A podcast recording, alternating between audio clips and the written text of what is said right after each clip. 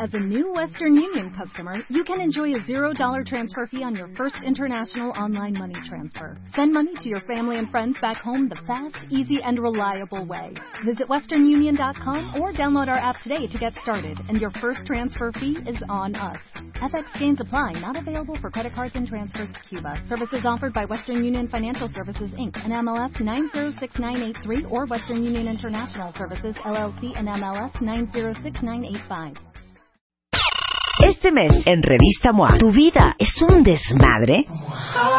Dale reset y empieza de cero. En portada, Alejandra Guzmán nos cuenta cómo le hace para, a pesar de todo, siempre caer parada y más fuerte. ¿Eres de los que presumen ser uber perfeccionistas? Nueve mascarillas homemade para tu piel y pelo. Cortesía de The Beauty Effect. MOA Febrero. Más de 120 páginas de reseteo, ideas, fuerza e inspiración. Una revista de Marta de Baile.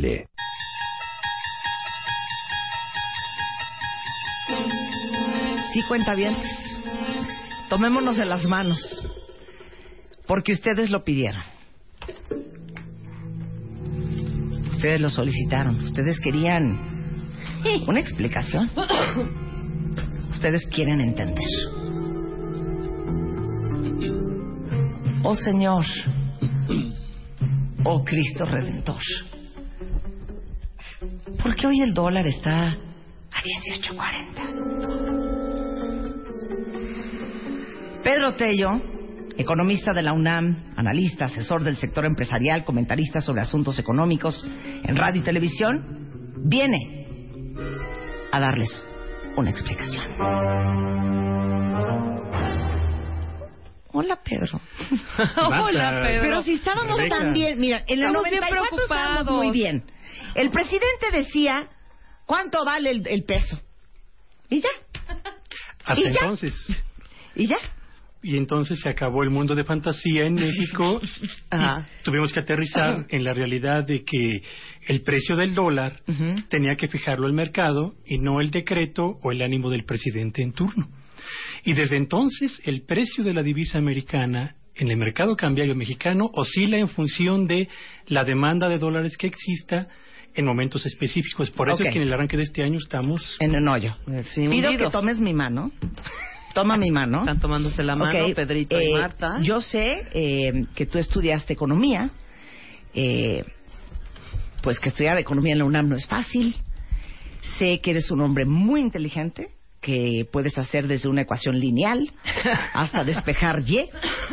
Sin embargo, te recuerdo que Rebeca tiene problemas de aprendizaje. Ella no te sabe dividir con dos números afuera. Por lo cual te pido que en pro de todos los cuentavientes que te están escuchando, eh, Pedro, seas benévolo, La explicación sea amigable, concreta, amigable.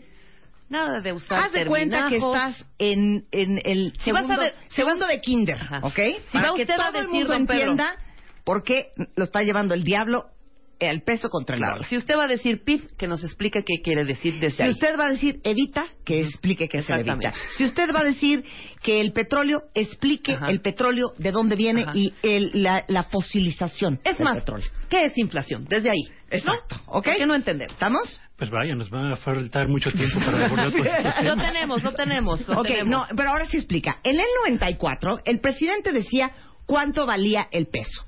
¿no? Por sus pistolas. Sí, claro, fue la última ocasión en la que este país tuvo un tipo de cambio o un precio del dólar determinado por la autoridad gubernamental. Y de acuerdo a que lo turno. hacían. Pues en función fundamentalmente de intereses del grupo que representaban o creyendo que estableciendo un precio fijo del dólar Sí. iban a beneficiar a la economía mexicana. Y lo que en realidad estaban haciendo Sí. era crear las condiciones para que cuando estallara la, el valor del dólar en el mercado cambiario, eso provocara lo que ha provocado un despliegue de problemas inmensos para Porque, la a ver, ¿cuántos años tienes, Pedro? Tengo 56 Ok, años. perfecto, somos del vuelo. Yo tengo 48, Rebeca tiene 54. Yo me acuerdo, ¿se acuerdan ustedes cuando el dólar eran tres pesos por dólar? En el 94. En el 94. Claro, en el 94. Y estábamos muy, muy, pues muy felices, ¿no? Mm. ¿No estábamos No, felices o estábamos traumados? Pues es- No, estamos felices porque entonces, en ese momento, Marta, Ajá. el precio del dólar estaba por abajo de lo que el mercado determinaba que debía ser el precio real del dólar. Ajá. Para los mexicanos, viajar a Estados Unidos era muy barato. Sí. Salir del país a donde quiera que fuéramos Claro. era muy económico, irnos de shopping, etcétera. Sí, claro. Favoreció a muchas familias y a muchas personas ese dólar barato para hacer compras en el extranjero y viajar. Luego se fue a qué? ¿A siete? Se fue a siete pesos. Y yo me acuerdo que se nos pararon los pelos. Sí, claro. Cuando se fue a siete, ¿no? Estábamos Sí, en por sí, supuesto. los noventas, ¿no? Finales de Por los supuesto, noventas. Ok. porque en ese periodo, eh, Marta Rebeca y nuestro editor recordará, el crédito para comprar casa, departamento, automóvil o terreno había crecido de manera explosiva. Sí. Las empresas, las familias, los trabajadores, los empleados, todo el mundo estaba endeudado, desde la tarjeta de crédito hasta un- La hipoteca. una Sí. hipoteca. Claro que se devalúa el peso, pasa de 3 a 7 en un lapso de unas cuantas semanas y al mismo tiempo las tasas de interés que determinan lo que tenemos que pagar por los créditos que hemos adquirido previamente se disparan. Y entonces las empresas, los individuos, las familias no pudieron pagar ya ni su hipoteca, ni el bien raíz, ni el automóvil, ni la maquinaria, ni el equipo que habían adquirido y nos fuimos a una crisis terrible, la crisis de 1994 y 1995. y, y vale la pena solamente señalar que en ese sexenio de Ernesto Cedillo Ponce de León, el peso se devaluó a razón de 104% con respecto al dólar. dólar. Ahí es cuando estaba a siete. Exactamente. Bueno, cerramos ese sexenio con un precio del dólar a 9 pesos Sí, con ya. 60 claro, centavos. es que yo ya Fue me brinco, o sea, en mi mente está 3, 7 y 10. Que 10 Claro. fue ya con Fox, ¿no? Exactamente. Con Vicente Fox empezó el precio del dólar a razón de 9 pesos con 59 centavos. Pero eso seguía siendo un decreto este presidencial. No, No, eso ya era eh, flotación libre. Ya el dólar lo determinaba la oferta y la demanda de la divisa americana. Ok, regresando les vamos a explicar a todo esto qué tienen que ver los chinos en este cuento y qué tienen que ver el petróleo. Para que entiendan por qué hoy está el dólar a 18.40 Ajá. en W Radio con Pedro Pérez. Seven, six, five, four, three, two, one, zero. Estamos de regreso. Temporada 11 con Marta de Baile. Continuamos.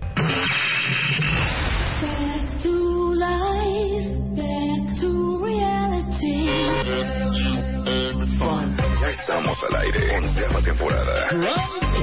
Desde hoy, tu único propósito es, es escuchar todos los días de 10 a 1 de la tarde a Marta de Baile. Nuevos temas, más especialistas, más música, mejores contenidos. Marta de Baile. 6.9 W Radio. Sí, es duro, cuentavientes. Amaneció el dólar a 18.40. ¿Cómo no? Precioso. Eh, porque ustedes lo pidieron, es neta. Llegaron muchas peticiones que querían que les explicáramos por qué hoy el peso vale lo que vale contra el dólar. Entonces dije, bueno, pues ¿quién es el picudo? Pues resulta ser que es Pedro Tello, es economista de la UNAM, es eh, pues un hombre muy amable con el cuentaviente, pues analfabeta en temas financieros y promete explicarles a todos por qué el dólar está al precio que está. ¿Y cómo ya nos quedó afecta, claro, ya quedó no? claro que en los noventas, mediados de los noventas, el presidente decidía cuál era el tipo de cambio, pero eso nos metió en serios problemas. Hoy en, en día, en, en día el, el tipo de cambio del peso contra el dólar flota en el aire y depende de varias variables. Y ahorita Pedro les va a explicar qué tienen que ver aquí los chinos, qué tiene que ver el petróleo y qué tienen que ver los especuladores. ¿Por dónde quieres em- empezar? Pues mira, yo creo que para tratar de ubicar en su justa dimensión ¿Sí? lo que está pasando en este Sí. momento con el precio del dólar, yo Ajá. diría que el más importante factor que está provocando el encarecimiento de la divisa americana es la especulación. Ok, explique el especulador. Pero así como lo platicamos en, en la Ujú. 9 de la mañana, mansa al chofer. Los especuladores son aquellos grandes inversionistas que tienen tal cantidad de recursos que pueden adquirir el dólar a un precio, vamos a imaginarlo, a 18 pesos con 20 centavos a las 9 de la mañana, Ujú. Y deciden que a las 11 de la mañana, una vez que el precio del dólar aumentó porque lo que ellos extrajeron de dólares del mercado cambiario fue numeroso. Dos horas después se dan cuenta de que una vez que aumentó el precio de la divisa americana, llegó la hora de vender sus dólares en el mercado cambiario mexicano, y entonces lo que compraron a 18.40 lo pueden vender a 18.60. Y ya se Ya ganaron, ganaron 20 centavos en por un dólar. par de horas, en un par de horas, 20 centavos por dólar. Pero no hablamos de compras de miles de dólares, de miles de millones de dólares. Ok, imagínense ustedes para que entiendan muy bien lo de le- los especuladores. Ustedes están forrados, ¿no? Y son un grupo, sus amigos y ustedes traen harto varo. Entonces a las 9 de la mañana mandan al chofer a la casa de cambio y compran 100 mil millones de dólares, ¿ok? Ujú. Bueno, vamos a ponérselos más leve. Compran 5 millones de dólares. Ajá. 10 de la mañana o 9 de la mañana a 18.20. Evidentemente, como nada más había, imaginemos, 7 millones de dólares en billetes de dólar, en, en, en, digamos, en, en, en- en- en efectivo en los bancos, entonces, ¿qué pasa? Dicen, chale, teníamos 7, nada más nos quedan 2. Vamos a ponerlo más caro porque nada más quedan 2 millones. Entonces, para las 11 de la mañana, esos 2 millones de dólares suben de precio porque son los únicos y los últimos que hay. Entonces, cuando tú te das cuenta que tus 5 millones de dólares ya no valen 18.20 por peso, sino que valen 18.60, mandas al chofer de regreso a que vuelva a vender los dólares. Eso es un especulador. Exacto. Entonces, se ganaron 20 centavos de dólar o 30 centavos de dólar en una mañana. Pero haz la suma. Pero el ellos, ellos son los que encarecen el dólar. Sin duda Por alguna. eso cuando uno va a comprar un do- dólares a las 9 de la mañana, tu casa de cambio te da un precio. Pero a las 12 te da otro. Porque están viendo ellos en sus monitores cómo va cambiando el, el- el precio del dólar según la cantidad de especuladores allá afuera comprando dólares. ¿Me expliqué bien? Por supuesto ¿Me que quieres sí. llevar a la UNAM a dar una clase? ¿Estás lista para hacerlo? Bien. Ok, ya entendieron los especuladores. Eso es un gran problema. Y para ti es el principal problema, ¿no? Yo creo que es el más importante que explica por qué alcanzó el dólar un precio superior a los 19 pesos apenas el 21 de enero pasado. Para ponerlo en, en perspectiva, no hay razones ni argumentos técnicos que justifiquen un precio del dólar en el nivel de 19 pesos por dólar. Sí. Tampoco hay, creo yo, en este momento, argumentos técnicos lo suficientemente sólidos como para justificar el precio que tiene en este momento la divisa americana. Claro. La pregunta entonces es, ¿cuál es el precio que tendría que tener el dólar Sí. en este momento en México? En mi opinión, creo que el precio de equilibrio del dólar en este momento en México tendría que ser de 17 pesos con 80 centavos. Qué mala onda, hijo. Pues cero amable eres, Pedro. Yo pensé que me ibas a dar un 12.50. No, Marta, eso ya es historia. Sí. Eso ya no O hay manera. nunca vas a la 13 otra vez. No, yo lo veo no hay muy forma. difícil. No, no, no, Ok. lo veo muy difícil. So, los especuladores es un gran problema y por eso se encarece el dólar. Segundo gran problema, los chinos. China es la economía que creció en los últimos años al mayor ritmo en todo el mundo. Ujú. Los chinos evidentemente demandaban de los países exportadores de cobre, de acero, de alimentos, de petróleo, etcétera, una mayor cantidad de aprovisionamiento de esas materias primas para mantener en operación su aparato productivo. Cuando China empieza a crecer a un ritmo cada vez menor, entonces su demanda de materias primas y de energéticos comienza a disminuir. Esto para los países productores y exportadores o proveedores de la economía china significa menores pedidos y menores divisas o menores dólares por las exportaciones que realizan a la economía china que en otras palabras significa menor disponibilidad de dólares en el mercado cambiario local, caso México, para poder hacer frente a las compras especulativas, a las compras que los empresarios necesitan, a las compras de los que quieren hacer un viaje de compras o de negocios a otro país, como sucede habitualmente en cualquier economía o en cualquier día normal de nuestro país. Si hay menores dólares, Marta. Porque se caen tus pedidos de exportación, evidentemente lo que esto provoca que la disponibilidad de divisas en el mercado cambiario mexicano se reduzca frente a una demanda de dólares que sigue creciendo, se mantiene igual y eso provoca, entre otras cosas, también el escalamiento o el encarecimiento del dólar. A ver, déjame ver si entendí. Los chinos antes le compraban a México y a todo el mundo una cantidad de cosas. Decías tú acero, les compraban cobre, petróleo, soya, arroz, Alimentos. todo para, para, para, ahora sí que subsistir los billones de chinos que hay. Ahora China, como ha crecido y tiene menos necesidades de importar productos está comprándole menos a todos los demás. Así es. Y a la hora de que le compran menos, por ejemplo, pensemos alguien de ustedes en México que le vendía a los chinos Acero. este a- acero, Acero. ¿ok? Ahora el chino, en vez de comprarte 100 toneladas de acero al día, ahora nada más te pide una. Entonces, como estás vendiendo al chino menos acero, y ahí ya me perdí. Y ahí ya me perdí. Obtienes dólares por la venta de una tonelada de acero en lugar de dólares Menos por la venta de 100 Sí. toneladas de acero. Entonces tienes menos dólares. Menos dólares. Y tú como empresa, de nada te sirven los dólares, acudes al mercado cambiario y los compras o los cambias por pesos. Entonces, al mercado cambiario, antes ingresaban 100 eh, o dólares por la venta de 100 toneladas de acero y hoy ingresan solamente dólares por la venta de una sola tonelada de acero. Luego, entonces, la cantidad de dólares que ingresan al mercado cambiario mexicano se ha reducido Y por eso también es y más por caro. eso también se encarece el precio de la divisa americana. Ya entendieron el cuento los chinos. Ahora falta un tercer cuento. El petróleo. México- Gracias, Arabia Saudita. México es un país que exporta petróleo y del cual depende en buena medida el ingreso de una cantidad importante de divisas a nuestra actividad económica. Hace 18 meses el precio de exportación de barril mexicano rondaba los 100 dólares por barril. Ok, entonces costaba un barril de petróleo. 100 dólares. Le iba a costar a quien te lo comprara, fueran los chinos, fueran los franceses, quien sea, se lo vendías en 100 dólares. Fundamentalmente Hace un año Estados. Unidos. Hoy el precio del barril de exportación mexicano de petróleo anda en 25 dólares. Tuvimos una caída de 75% en el precio del barril de exportación de petróleo mexicano. Imaginen ustedes lo que eso significa también una menor un menor flujo, una menor, un menor ingreso de dólares al mercado cambiario porque cayó el precio del petróleo mexicano y eso desde luego provoca que habiendo una baja oferta de dólares y una demanda igual o creciente de la divisa americana, pues evidentemente aumenta el precio porque hay menor cantidad de dólares disponibles para quienes desean comprarlo, desde un empresario hasta un ciudadano Entonces, fíjense qué grave. No nos, entra, eh, no nos entran dólares porque estamos vendiéndole menos a los chinos.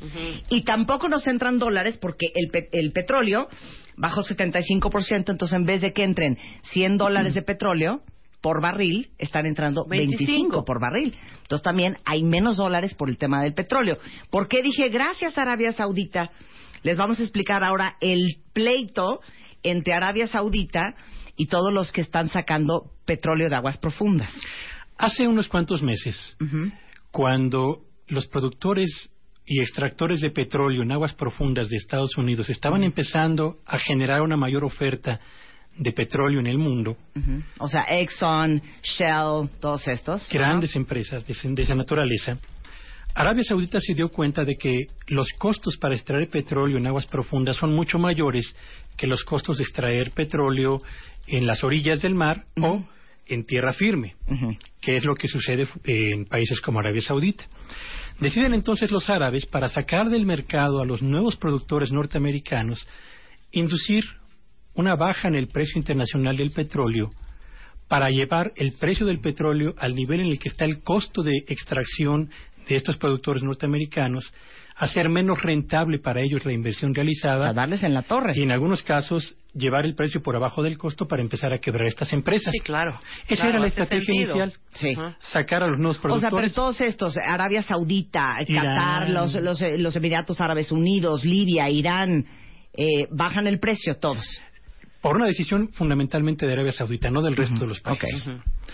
Pero resulta que al cabo del tiempo, ese descenso inducido que pretendían ser eh, mantenerlo controlado, se les va de las manos. Y entonces el precio del petróleo no solamente cayó a un nivel que hiciera no rentable las inversiones de los productores norteamericanos, sino literalmente colapsó y está en los precios en los que está ahora mismo, ¿no? Esta situación de la salida de control de los Entonces, espérame un segundo.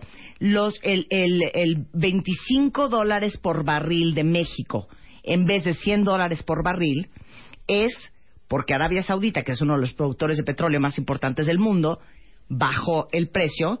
Y entonces, obviamente, si en el mercado, en Arabia Saudita, puedes conseguir el barril de petróleo a 25, pues O evidentemente menos. en México no lo puedes vender a 100. Por supuesto. Porque entonces cualquier, ¿no? cualquier, este, cualquier que quiere comprar va y lo compra en Arabia Saudita. Entonces tuvimos que nosotros también ponernos a la par en el tabulador de petróleo a nivel mundial.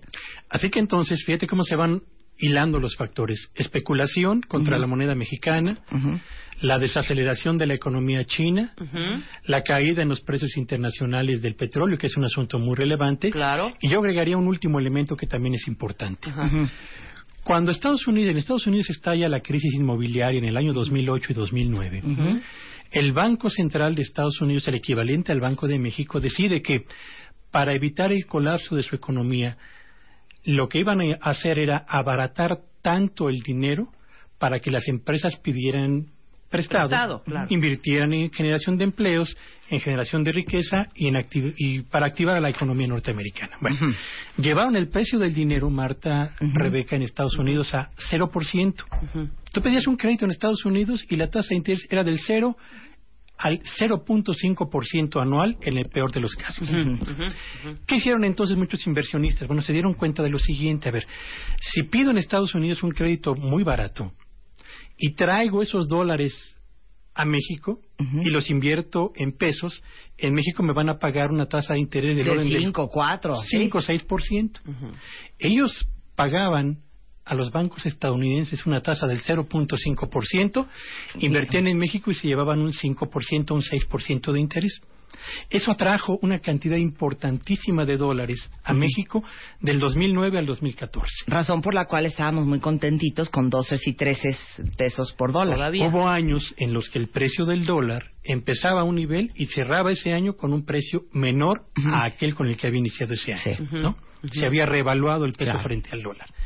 Pero cuando el Banco de Estados Unidos decide que llegó el momento de empezar a aumentar sus tasas de interés para atraer nuevamente aquellos dólares que habían salido, los inversionistas que habían invertido en México dicen, vendo las acciones que había comprado, tomo los pesos por la venta de esas acciones, corro al mercado cambiario, cambio esos pesos por dólares Y los y saco esos dólares a Estados Unidos. Y nos volvió a llevar el diablo. Y entonces ahí tienen ustedes el quinto elemento de los factores que explican Ya. por qué se ha encarecido el dólar. Así que Claro. hay que establecerlo con precisión, Marta y Rebeca. Esta devaluación de nuestra moneda frente al dólar no tiene que ver con causas atribuibles a indisciplina o a malos manejos del Sí, gobierno no es culpa del presidente, punto. Dejémoslo así de claro. Eso está claro. Carstens no es un imbécil, Ajá. ¿no? El hecho es que a la vuelta de la esquina todos, y subrayo la palabra, todos vamos a terminar pagando los platos rotos de esta devaluación de nuestra moneda frente al dólar. Y deja poner solamente cuatro ejemplos de productos que todos consumimos. Es que sí. Porque esa es la explicación de lo que han preguntado mucho en Twitter. el rebote. ¿En qué nos afecta a nosotros que ganamos en pesos fuera de que olvídense del viaje a Disneylandia este verano? Fí- Fíjate, Marta, Rebeca, cuando un país como México importa, pagando en dólares, una de cada tres bolsas de arroz que se consuman en el territorio mexicano, Ujú. Cualquier encarecimiento del dólar le pega al bolsillo y a la economía familiar. ¿Por qué? Porque entonces como el, el ese ese kilito de arroz de cada tres kilos nos va a costar más caro porque esto lo importamos porque no producimos todo el arroz que tragamos, sobre todo el chapo todos los días. Ajá. Entonces el arroz va a subir de precio. Punto. como ya lo ha hecho. Ajá. Segundo, cuando importas la mitad del trigo que se consume en México y pagas en dólares por esa mitad del, del trigo que consumes, la industria panadera tiene razones de peso para entonces aplicar incremento en los El precios del bolillo pan de, de a dulce y del- 50 centavos a 1.20, ¿no? Exacto. Claro.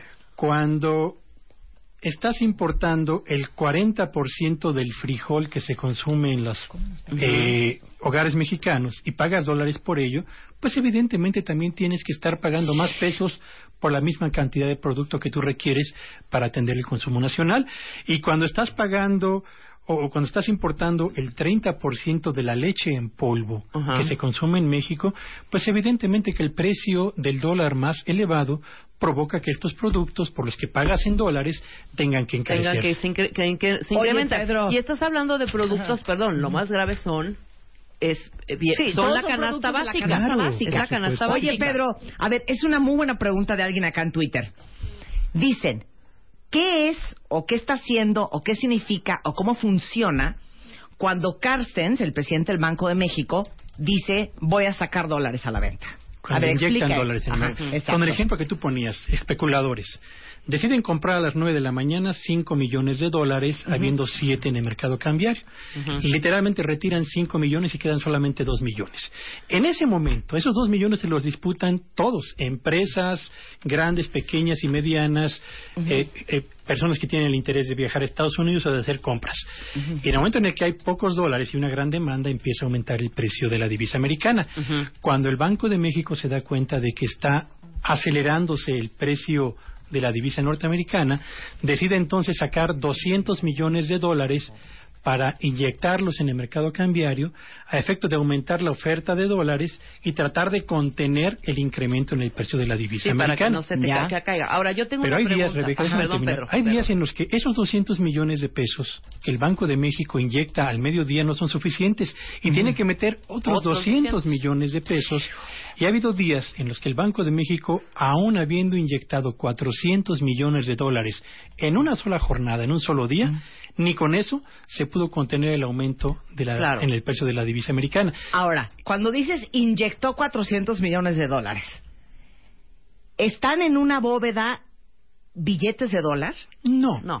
Eh, ¿Qué- qué- es realiza una convocatoria a los bancos de este país y les dice, señores, tengo 200 millones de dólares disponibles para quien quiera pagar por ellos. ¿Cómo disponibles? No entiendo. Es decir, este- O sea, sacan de una bóveda 200 millones de dólares en billetes de 100. Eh, algo así, pero es una operación financiera de eh, intercambio estrictamente de papel, ¿no? Es decir, no, no es que tenga los 200 millones de dólares atrás el señor Y Carter. ahí los mando con un y los- chofer a dejar a Banamex, Sí, a claro. A a, No. a las casas de bolsa. No. Y entonces le dice a los bancos, tengo 200 millones de dólares disponibles, ¿en ¿a qué banco le interesa comprar dólares? Y entonces los bancos que perciben que el precio de la divisa americana ha alcanzado un nivel muy elevado, porque tienen una gran escasez de dólares, deciden entonces ellos comprar parte de esos 200 millones al Banco de México y así otros bancos hasta que finalmente se agota esta inyección de dólares que realiza el Banco Central para tratar de equilibrar la oferta y la demanda de dólares.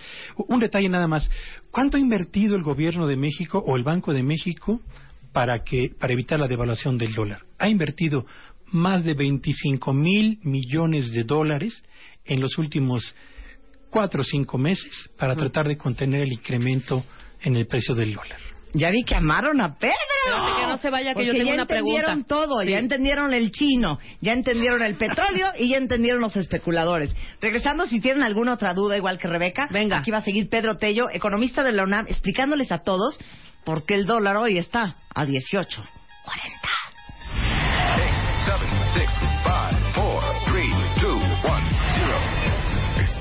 regreso. Temporada 11 con Marta de Baile. Continuamos. Los mejores temas con Marta de Baile. Ya regresamos. Temporada 11. Miren, acaba de llegar este Paco de María al estudio. Al rato vamos a cantar con él. Sí. ¿O va a cantar solo el señor? No, vamos a cantar. El señor, eh, yo veo coristas aquí, no, no veo coristas. Vamos a hacer de coros. Entonces, ya trae al bajista y trae a la, al contrabajo, al saxofón, al piano. Y en la batería, Cristian, que le acabo de dar 500 pesos porque me haga unos redobles como Las Vegas. ¿Estás listo, Cristian? A las 11.33 de la mañana, porque usted lo pidió. Los cuentavientes en este momento ya saben qué es un especulador, por qué es un problema China y el petróleo, y todo esto que tiene que ver con el dólar a 18.40. Muy bien. Mira, qué ¿ves? bonito. ¿Ves Ese es un buen redoble. ¿Ves qué Claro, por supuesto. Que Eso- te graben unos Ese redoble tan aquí. frágil vale 500 Grábalos, pesos. no Luz, entiendo. para no, sean yo mejores. pedí 500 pesos. Hazme el redoble de 500 pesos, hijo. A ver, el redoble de 500 pesos. Entonces, Ajá. hoy, señores y señoras, el dólar a 18.40.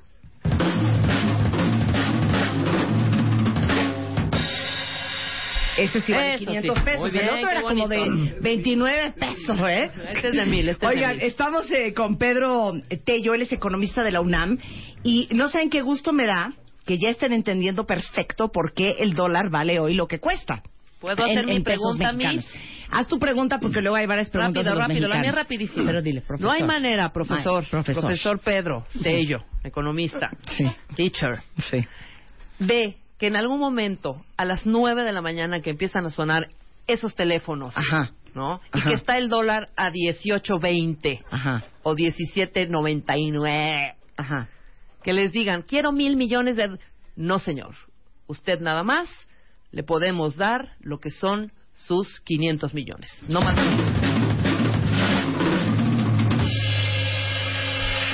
¿Por qué no? Te Si, amo. si la Cristian. respuesta es no, maestro, si la respuesta es no, ¿por o sea, qué no? sí, ¿Qué o sea, pasa? ¿quién regula a los ¿O qué especuladores? pasaría? ¿O qué pasaría? No hay forma de regular a los especuladores. Ujú. ¿Por? Cuando México intentó justamente establecer Ujú. un tope al precio del dólar, y esto ocurrió antes de 1994, Sí.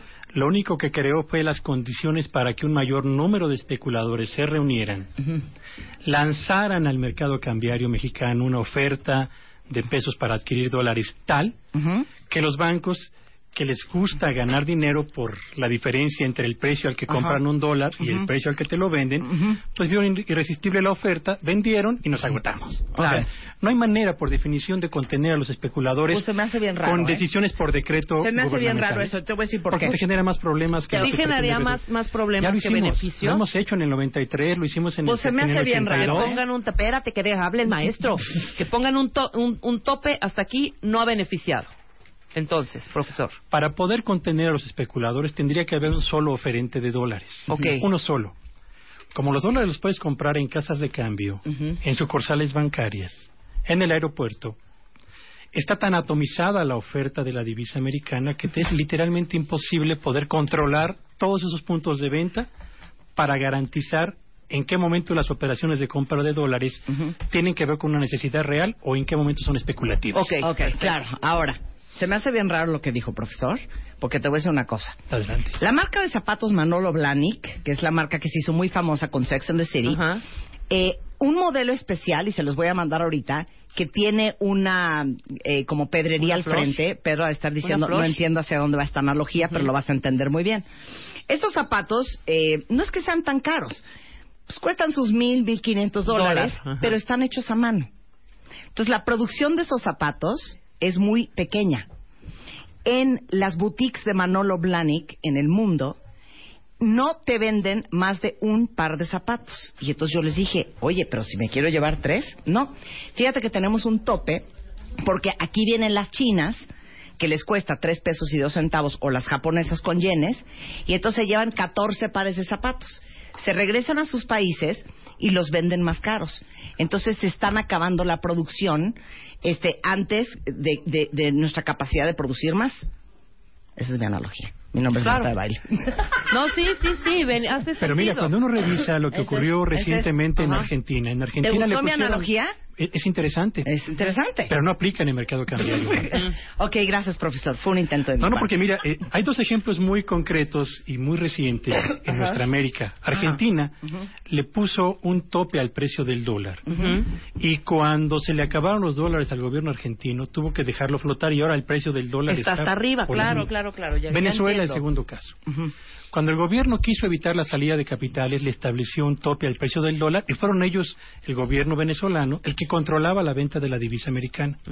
Cuando se le acabaron los dólares porque colapsó el precio del petróleo y Venezuela es un país que depende de la exportación de petróleo, no tuvo forma ni fichas para sentarse en la misma mesa a jugar contra los especuladores y el precio del dólar subió claro todo ejercicio por tratar de controlar el precio de una divisa como el dólar, hecho por un país en vías de desarrollo como México, termina inevitablemente en el fracaso. Exacto. Ok, siguiente pregunta. ¿Listo, Cristian? Ok, redoble de 80 pesos, ¿ok? Profesor, pregunta un cuentaviente. Si tengo viajes planeados a Estados Unidos, ¿me voy o cancelo? Neta por 30 pesos. No, muy bien, muy bien. Neta, Cristian. estuvo bonito. Ok. ¿Qué hacen? ¿Se van o se quedan? Mira, Marta, yo creo que cuando alguien decide hacer un viaje a Estados Unidos, lo haces con la certeza de disponer en el bolsillo de los pesos que requieres para pagar desde el boleto de avión hasta las compras y lo que vas a adquirir en Estados Unidos. Yo tengo la impresión de que si el, el viaje es un viaje planeado con anticipación y forma parte además de Sí. un proyecto personal o familiar, háganlo, Váyanse. vale la pena. Váyanse. Pero si se trata de ir solamente de puro shopping a Estados Unidos, este, yo les diría, Sí, no, piénsenlo dos aguántense, veces. aguántense, claro. aprovechen mejor las compras vía internet de los productos que quieren ustedes ir a adquirir allá personalmente. Van a obtener un ahorro considerable y van a tener al mismo tiempo las mismas garantías de calidad y entrega oportuna del producto. Siguiente pregunta. ¿Listo, Cristian? Profesor, ¿ahorro en pesos o ahorro en dólares? Bien. La respuesta es Sí, ahorre en pesos porque quien le entra al ahorro en dólares termina tarde o temprano perdiendo. Yo estuve haciendo una revisión, Marta, Rebeca, de cuál fue el precio del dólar desde el año 2000 hasta el día de ayer. Y pensando en alguien que invirtió en dólares en el año 2000 y decidió que durante cinco años iba a mantener su inversión en dólares. ¿cuánto obtuvo de rendimiento a la vuelta de esos cinco años? Ajá, Bueno, sí. en cinco años el precio del dólar de 2000 a 2005 se incrementó en un 16%. 16%. Esa sería su ganancia Sí. primaria. Pero cuando restamos la inflación, Ujú. que en esos cinco años fue del 17%, resulta que no Vamos solo en no ganó, uno. Sino que perdió. Vamos en ¿No? menos uno. Si inviertes en dólares pensando en una inversión que vas a mantener por 10 años, en 10 años el precio de la divisa americana se incrementó 35% Ujú. y la inflación en esos 10 años fue del 37%. No, bueno, Dios. No, hay no hay- forma. no hay no, manera no, de no, ganar. No hay forma. no. Bueno, ¿qué nos ofreces? ¿no? ¿Qué nos ofreces? Yo creo que hay, hay tres cosas que vale la pena hacer. Si usted gana en pesos, invierta en pesos, busque la mejor opción. Hay sociedades de inversión que le garantizan un rendimiento mayor a la inflación con eh, horizontes de mediano y largo plazo de 5 a 10 años que son mucho mejores que mantenerse ¿Qué invertirse en invertimos? dólares. CETES, este... Una sociedad de inversión te per- claro. te- Compra terrenos, Marta, invierte en terrenos, hombre. Bienes raíces. pueden ser los bienes raíces, pero Bienes yo raíces. creo que un no Oxxo, tienen- una franquicia de Ojalá y fueran tan rentables, pero- sé. Ok, eh, uno. Dos. Hay que invertir en dólares. Segundo, si usted En gana pesos. en pesos, si- hay que invertir en pesos. Si usted Sí. gana en pesos, Sí. no cometa el error de tomar deudas en dólares. Ok. Porque si algo es seguro es que el precio del dólar va a seguir subiendo con a un ritmo cada vez menor, pero va a seguir aumentando. Y no va a aumentar su salario o su sueldo al mismo ritmo que la cotización del dólar. Ok. Claro, claro. Tercero, si usted va a comprar un seguro de vida o un seguro para la educación de sus hijos, hágalo en pesos. No se, no se meta en el rollo de invertir en dólares, porque la experiencia de los últimos 20, 25 o 30 años apuntan en el sentido de que la mayor parte, subrayo, la mayor, no la totalidad, de quienes han adquirido un seguro en dólares para la educación de sus hijos o, de- o seguro de vida, Le va a salir más terminan, caro el seguro que Harvard. terminan por llegar a algún momento en el que no pueden pagar Claro. la anualidad porque el precio del dólar es tal Claro. que no tienen pesos Oye, suficientes para Pedro, a ver, ¿cuál es? No tienes bolita de cristal, pero ¿cuál es tu predicción? ¿En cuánto va? ¿Va a subir más? ¿Vamos a acabar como la libra esterlina, 22 pesos el dólar? Digo, no, la yo libra. creo que el precio del dólar alcanzó ya el 21 de enero pasado su mayor nivel cuando fue de los 19, ¿no? 19 pesos con 5 centavos. Ahora ¿Abajo se van a cuánto? mantener variaciones al alza y a la baja pequeñas y yo tengo la impresión, bueno, no lo puedo asegurar, nadie lo puede asegurar. Yo desearía que el precio del dólar el último día hábil de diciembre del 2016 sea del orden de los 17 pesos con 80 centavos. ¡Uy! ¡Qué padre! No es, no es una gran noticia, Está del rabo. pero es lo que hay. O sea, ¿nunca me vas a ofrecer un 13-14? No. Marta, eso ya no. Eso ya no, no va a haber manera. No hay manera. Les digo una cosa, prepárate, Cristian. Como dice el dicho, el que convierte no se divierte.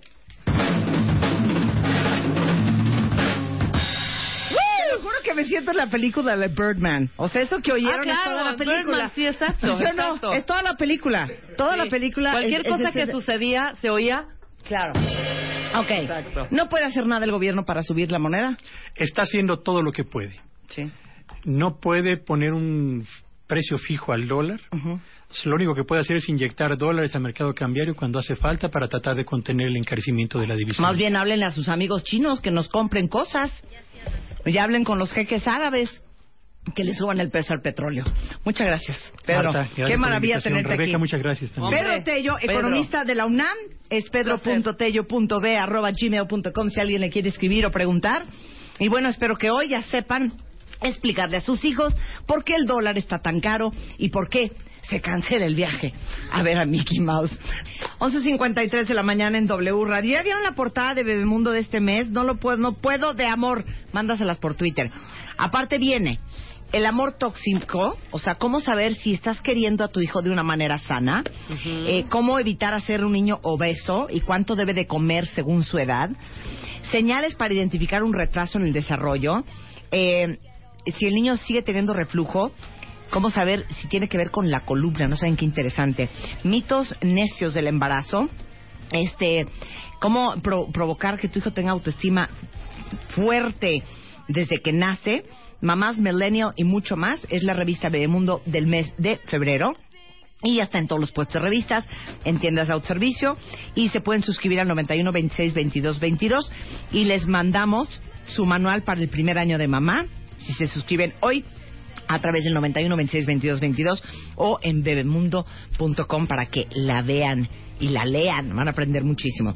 Y a las 11.54 de la mañana nos vamos un corte. Regresando, viene Mario Guerra. Vamos a hablar y les vamos a hacer un test. ¿Quién de ustedes es Jarrito de Tlaquepaque? Qué pesada la gente que... Ay, de todo se ofende. Ay, sí, qué horror. Y Paco de María es en the house. Vamos a cantar con él. Todo eso y más regresando en la tercera hora en W Radio. Marta de baile, transmitiendo en vivo. Last more than 10, 15 minutes. Temporada 11. Este mes en Revista MOA, ¿tu vida es un desmadre? Dale reset y empieza de cero. En portada, Alejandra Guzmán nos cuenta cómo le hace para, a pesar de todo, siempre caer parada y más fuerte. ¿Eres de los que presumen ser uber perfeccionistas? Nueve mascarillas homemade para tu piel y pelo. Cortesía de The Beauty Effect. MOA Febrero. Más de 120 páginas de reseteo, ideas, fuerza e inspiración. Una revista de Marta de baile.